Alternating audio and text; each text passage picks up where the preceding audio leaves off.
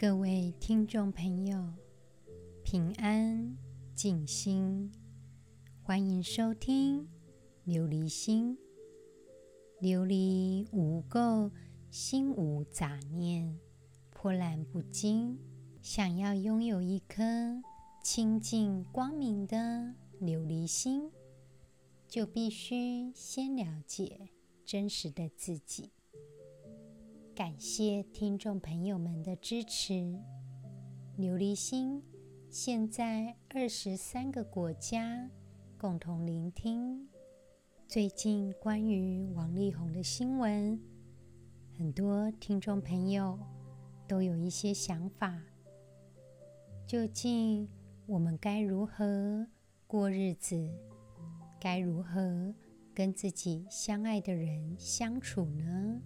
事实上，浪漫的爱情并没有错，只是当我们完全沉迷于它，有些事情就会变得失控，也有可能让一个人崩溃、坠毁。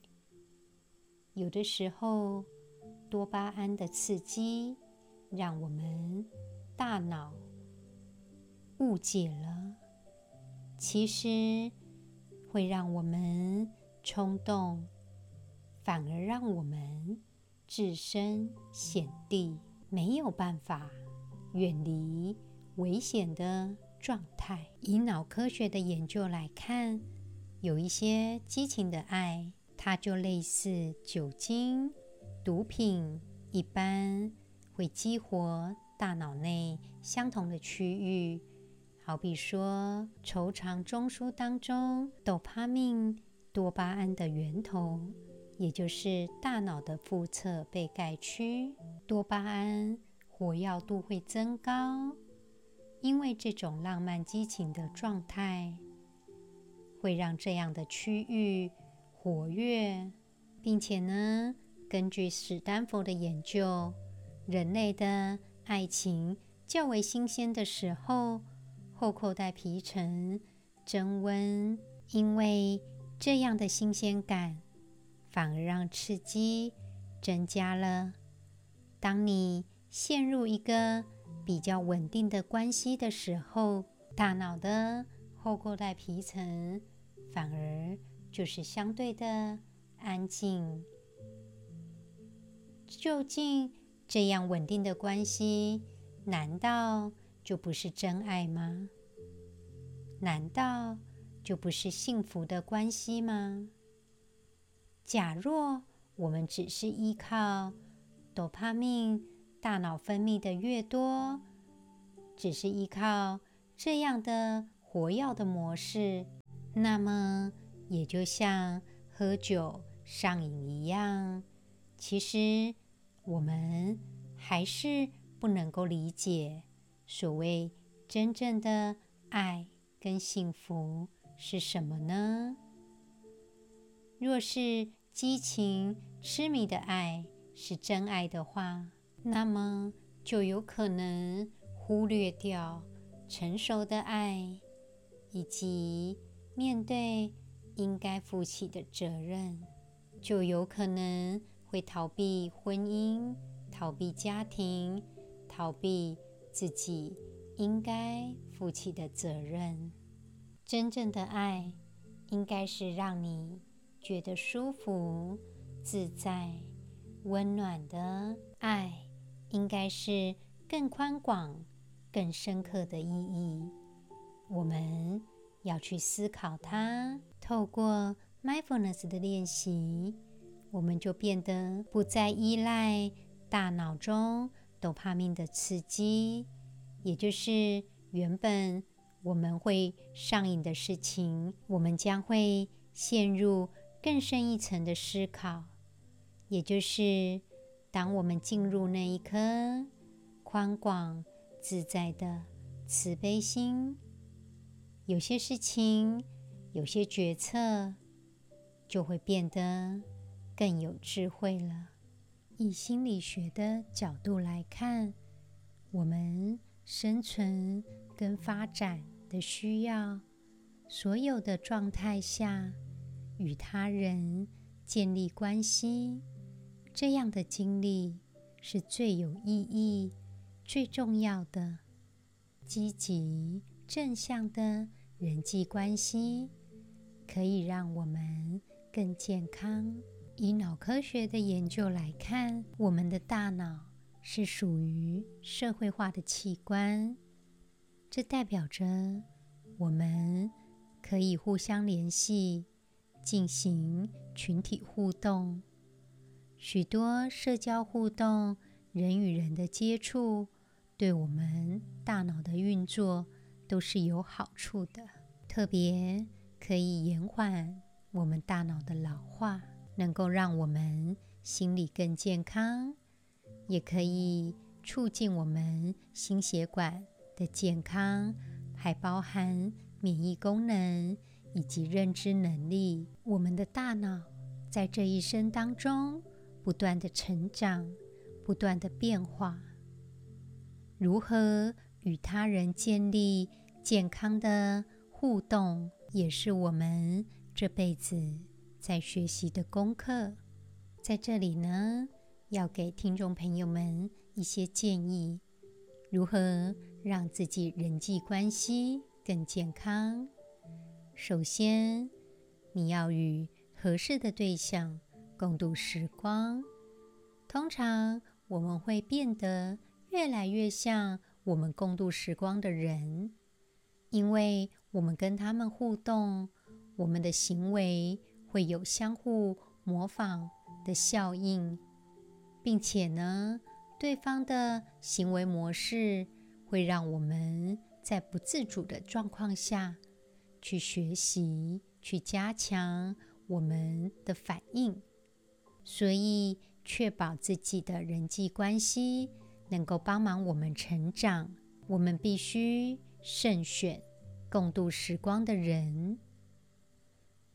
有些人，有些关系会让我们觉得沮丧，有些人能够带给我们快乐，有些人。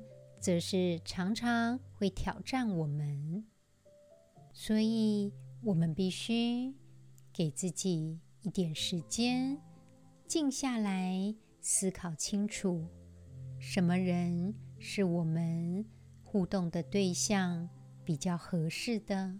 再来，人际互动上面，也可以试着跟其他人一起制定目标。我们可以试着跟他人分享我们的目标，因为常常我们很难坚持一个目标达成。如果有人能够跟我们一起努力，一起克服困难，我们如果跌倒，自然而然要站起来就更容易了。借由一起制定目标，我们就可以得到更多的社会支持。尤其在压力大的时候，我们往往会因为有人支持，压力就变小了。好比说，你想要慢跑来维持自己的健康，如果有朋友可以跟你做一样的事情。其实，这样的朋友就可以激励你成为更好的自己。再来，我们的人际互动要有一个可以告诉我们意见的人。通常，我们想要自我提升、自我反省是非常重要的。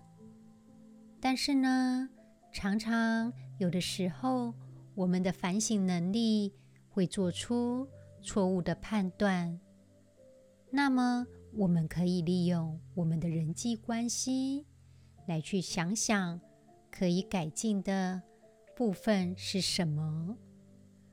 这部分对我们的发展来说是相当的重要，因为其他人的回馈可以帮忙我们成长。亲爱的听众朋友，你试着想想，假设。你询问你的另一半，或者是你的孩子，如何成为更好的另一半，或者是更好的父母，你就可以知道他们需要的是什么，也可以知道如何在这段关系当中彼此更紧密、更积极，也可以对关心我们的人来说，他能够更支持我们，我们也能够更进步。另外，可以利用自己人际互动的网络。当我们人际互动的关系是有意义的，我们能够使用的社会资源就会越多。常常，我们可以透过人际关系来去找到一些不错的工作经验，或者是工作的机会，让我们接触新的想法。新的活动，以及我们可以试着去学习一些事情，让我们变得更擅长。当我们花更多时间发挥自己的优势，通常对我们来说会更有自信，对我们的家人来说压力也会更小。接下来要提醒听众朋友们。任何的关系都要心怀感激，因为感恩的心是增加我们幸福感的一种方式，它也是激励我们自我提升。假若听众朋友想要让自己的人际互动达到提升，那么就可以练习对他们的感激，因为感恩的行为。可以增加我们的信心，鼓励我们朝着目标去迈进。感恩往往可以让我们与人的联系更加紧密，产生提升的感觉。当我们看到其他人在做好的事情的时候，会有一种积极的情绪，所以。听众朋友们，你可以想想过去曾经为你付出过的人，向他表达感谢。这样的交流会让你觉得感觉良好，并且呢，你们的关系以及互动都会有所成长。最后，我们不要忘记。另外一件事情，就是我们可以在他人的成长当中给予贡献。这部分也是一种表达感激的方式。在社会化的过程当中，我们是平等互惠的。我们帮助他人，自己也会感觉良好。在这过程当中的交流。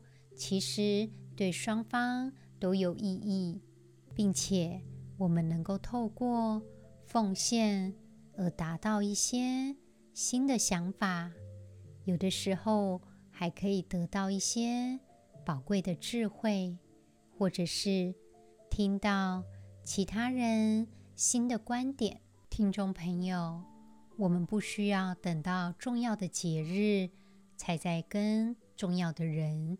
一起祝福，而是我们透过 mindfulness 的练习，去思考我们在生活中重视的关系，无论是与配偶，或者是同事、朋友、恋人等等，我们都可以利用 mindfulness 的练习，去欣赏生活中得到的爱。与关注，并且抽出时间关心他们。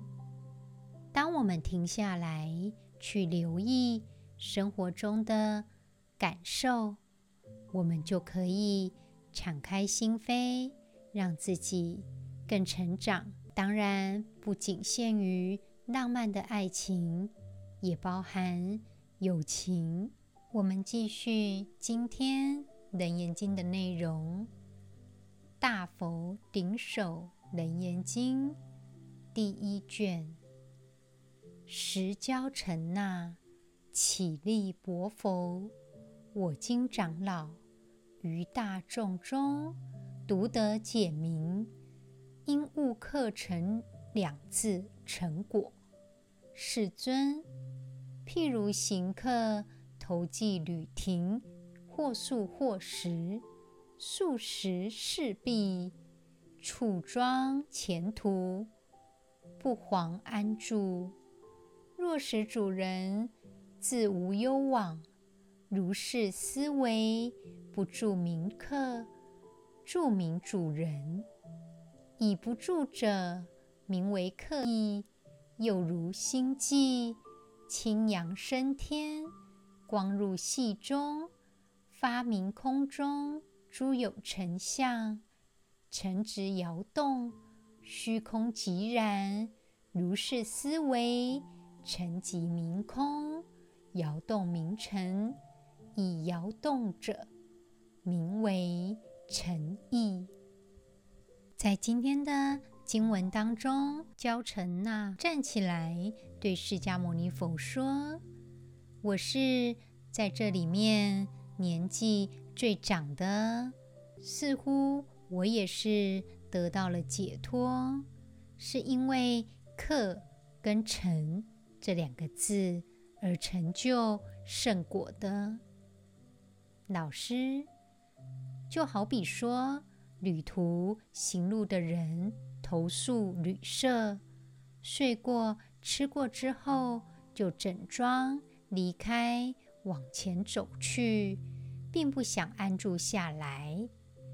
如果把自己当为主人，安住下来，那么就不会再往前走了。这样来看，不住的就叫做客，住就叫做主人。客的含义就是不住。另外，就像清晨阳光受到光的照射，这些烟尘在空气中显得分外的清晰，呈现出尘世间物质世界的样貌。这个时候，这些烟尘摇晃流动。但是空间还是一样寂然不动的，所以这样看来，尘名寂静叫做空，会去摇动的叫做尘。所以事实上，尘这个含义就是一种变化。在今天的经文当中，交澄纳的名字，它的巴利语叫做。阿那寇达那，又称作居林、居伦、阿若居林等等。他是释迦牟尼佛的弟子当中第一位证得阿罗汉果的僧侣，也是里面最年长的，所以也有圣手之称。他的姓是婆罗门的姓氏，他属于。释迦牟尼佛母族的亲戚，他是最早开悟的。他出生于西元前六世纪，比释迦牟尼佛还早出生。在听释迦牟尼佛说无我经之后，他就马上证得阿罗汉果。在今天的经文当中，交澄纳表示。如果你把自己当作主人，你自然而然就安住下来，就不会再往前走了。若是没有办法安住下来，那么就是客人呢。听众朋友，似乎你也可以思考看看，在你的人际关系当中，有什么样的关系，你会想要觉得安住下来呢？你会觉得自己就是主人，就这样安住下来。若是以婚姻的关系来看，假若都把自己当做客人，自然而然就没有办法维持一个稳定的关系，也就会有些变化。就好比客人一样，并不会想安住下来，时间到了就整装离开，往前走去。但是，若你能维持一个稳定的关系，安住下来，自然而然，外面的城市物质世界的样貌、形态会改变。但是你却是安住不动的，外面的诱惑对你来说也只是外面的变化。就空间而言，还是寂然不动。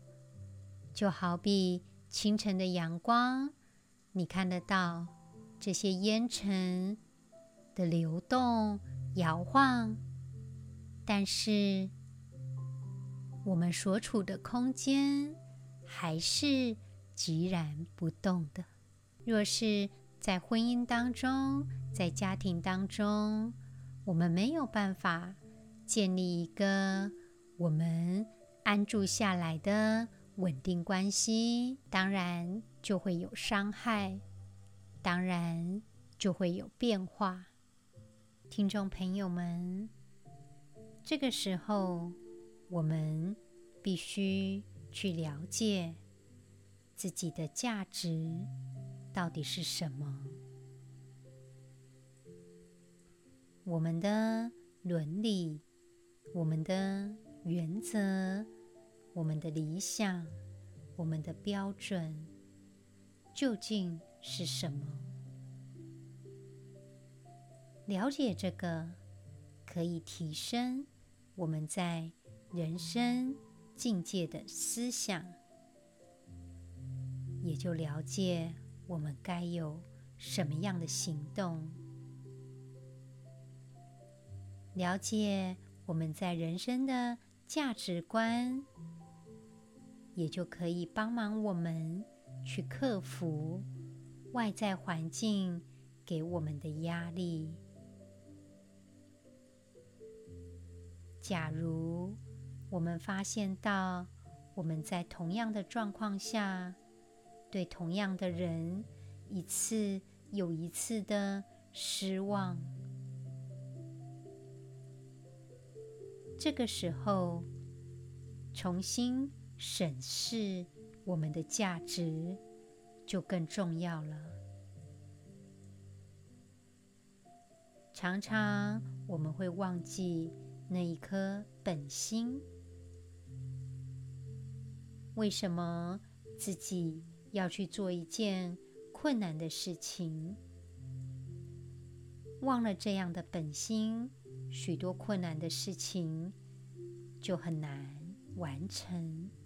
有的时候，甚至会不能够理解，明明就是令你觉得讨厌的情境，但是却有如轮回一般。我们逃不开，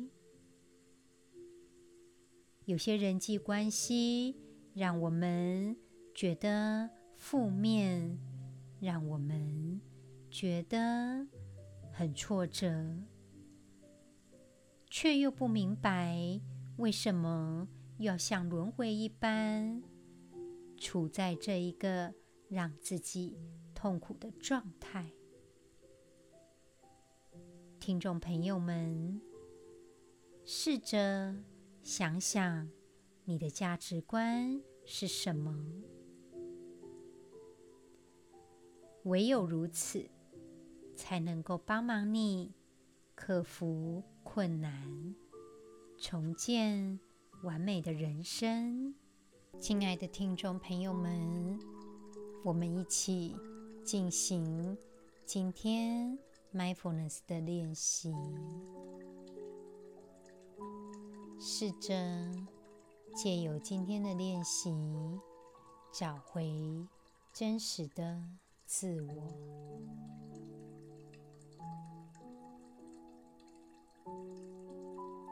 请听众朋友们找一个安全、舒适的地方坐下来，或者躺着也没关系。慢慢的把眼睛闭上，停下来做任何的事情。如果你选择坐下来的话，试着结跏趺坐，也就是吉祥坐。先用左边的脚掌安于右边的大腿上，再用右边的脚掌安于左边的大腿上，这是释迦牟尼佛成道时的坐姿。当然，如果你觉得这样做并不自在、并不舒服，我们不着相，只要维持一个你觉得舒适。自在的坐姿，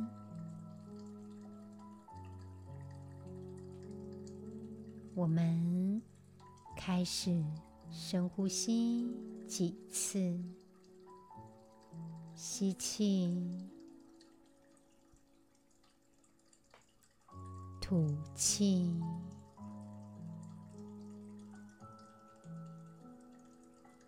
吸气的时候。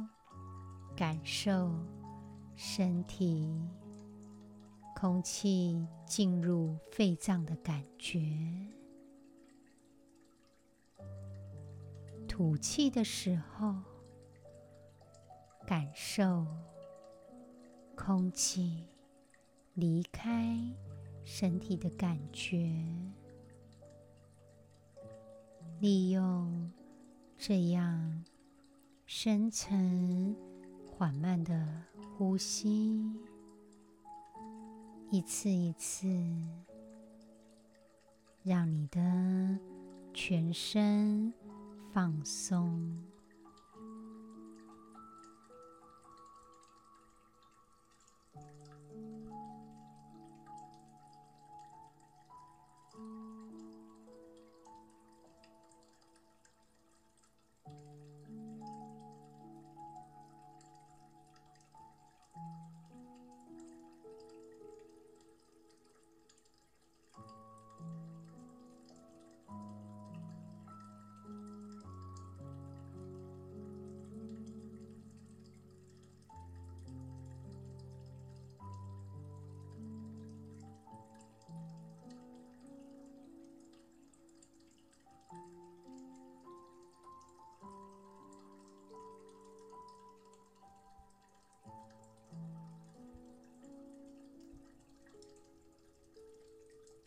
听众朋友，试着让你与呼吸融为一体，全身放松，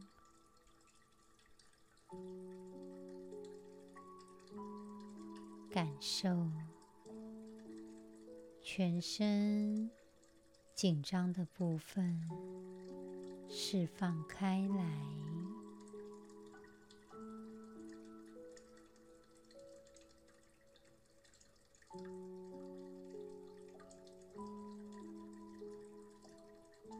借由呼吸，让我们更安全、更平静。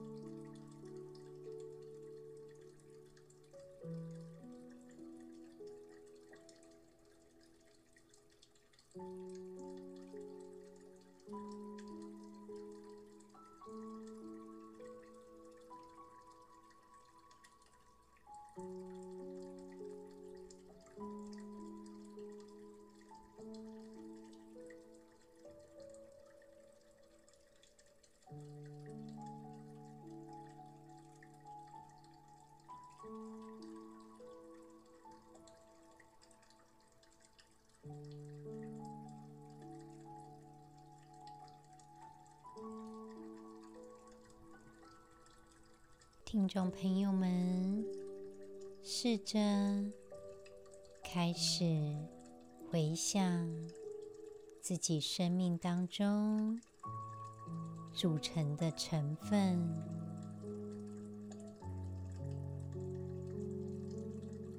包括家庭、恋爱。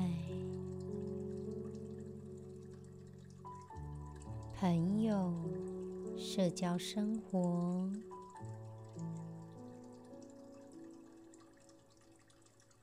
工作、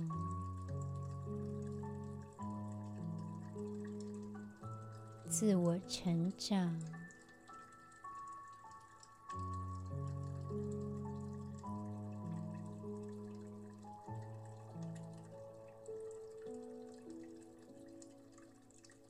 精神、宗教的活动，以及一些娱乐、休闲的活动，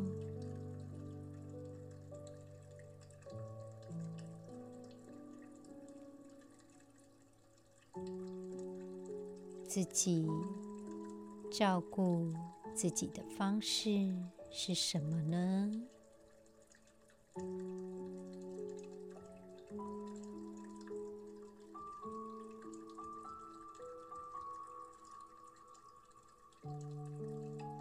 听众朋友们，思考一下，在人生组成的部分，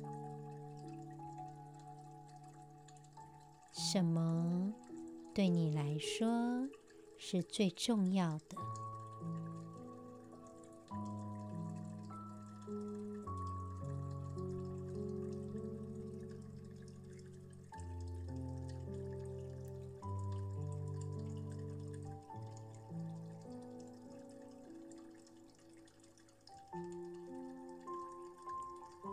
假若听众朋友内心有了答案，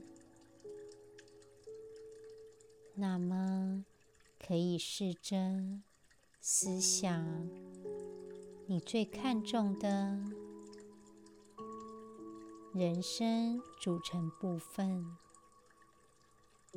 假若你觉得最重要的，事情，事实上，你有没有花最多的时间在你最重要的事？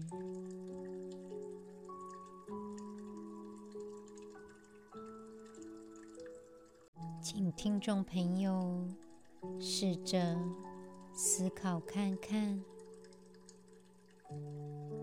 我们人生当中在意的事情，投注了多少的时间以及精力去完成它？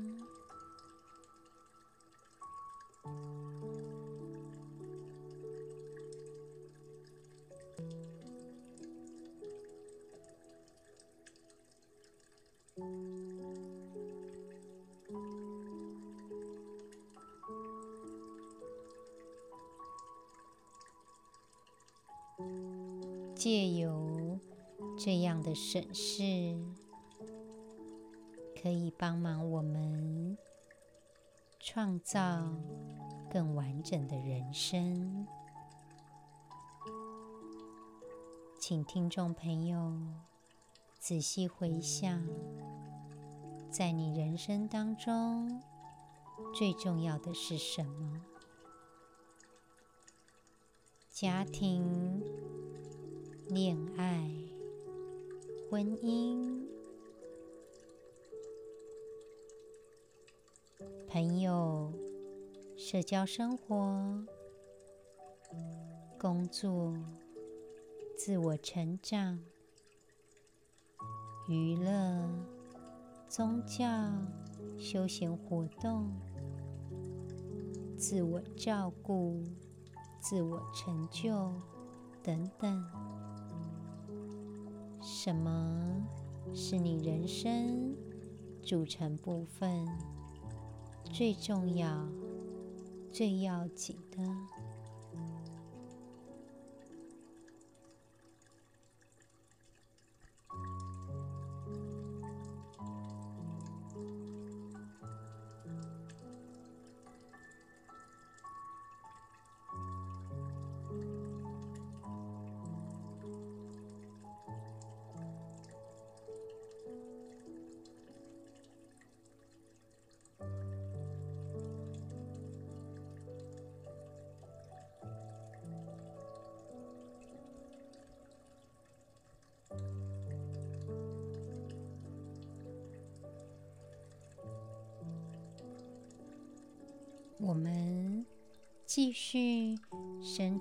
呼吸着，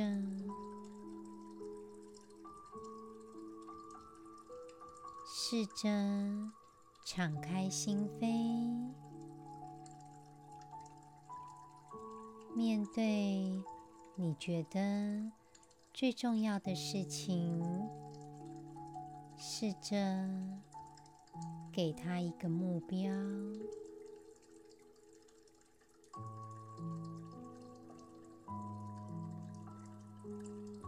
好比说，你觉得最重要的是家庭生活，就有可能目标必须是更多时间去陪伴我的家人。听众朋友，试着思考。对你来说，有价值的人生是什么？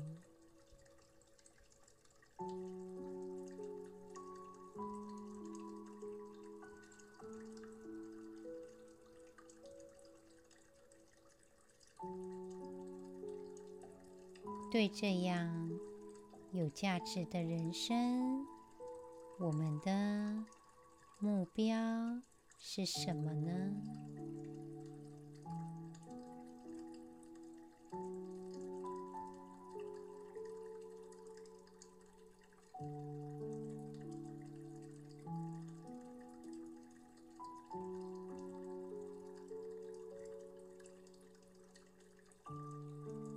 继续缓慢、深沉的呼吸着。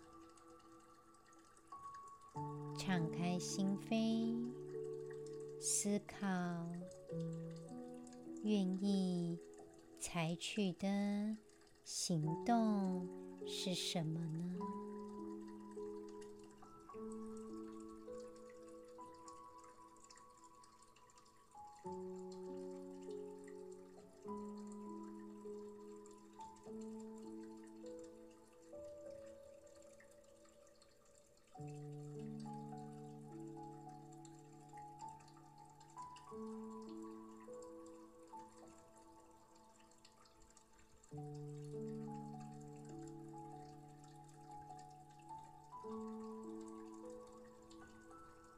听众朋友，试着深呼吸，吸气的时候，感受身体上升的感觉；吐气的时候，感受身体下降的感觉。感受，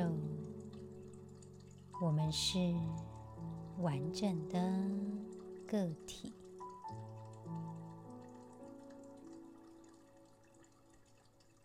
慢慢的把眼睛张开，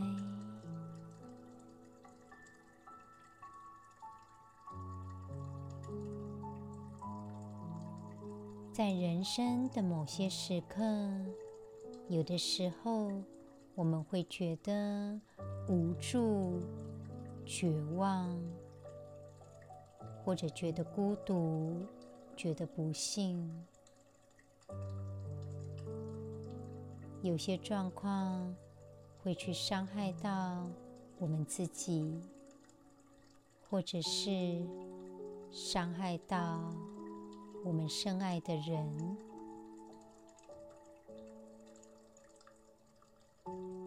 在这些状态下，好好的审视自己，将会帮忙我们想清楚我们的人生目标。当我们开始探索我们的灵魂，也就会通往更幸福、健康的人生。今天的节目就到这里了。希望今天的练习能够在痛苦的时刻给予你奋斗的目标以及力量。